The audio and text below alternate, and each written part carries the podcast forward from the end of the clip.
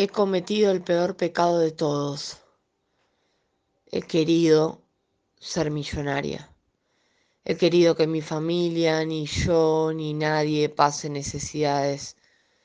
He querido vivir como una reina viendo mundos enteros devastados. He dado lo mejor y lo peor de mí. He visto la mentira, la traición, la osadía y la infamia. Me han besado bocas que nada entendían de poesía y he vuelto nuevamente a caer en la trampa de la distorsión del tiempo. Mi carácter no es lo suficientemente fuerte para dar por tierra todas las injusticias.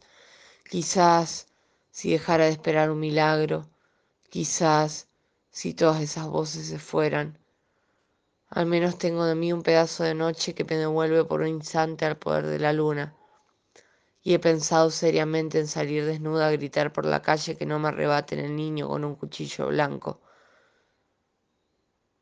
Mi cuerpo quiere todo cerca. Mamá no entiende y papá tampoco. Abuelo menos que menos. Solo podemos esperar bondad de los pájaros y los niños. Y quizá tampoco.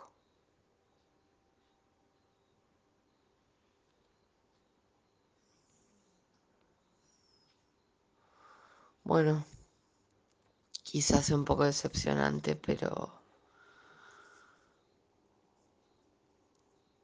la verdad es que necesitaba comunicarlo. Y así nació, y así quedó.